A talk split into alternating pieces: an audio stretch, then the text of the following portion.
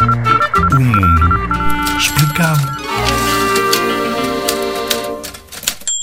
Coronavírus. Vamos falar do assunto, mas com calma. Nós estamos a fazer exatamente aquilo que tem estado a ser recomendado a nível internacional. De momento, são contabilizados muitos casos e mortes também. Um dado preocupante pode ser assustador, mas é importante não cair no alarmismo.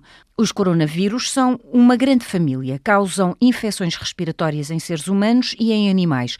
Normalmente, as infecções por coronavírus causam doenças respiratórias leves e moderadas, semelhantes a uma constipação normal. A maioria das pessoas é infectada ao longo da vida.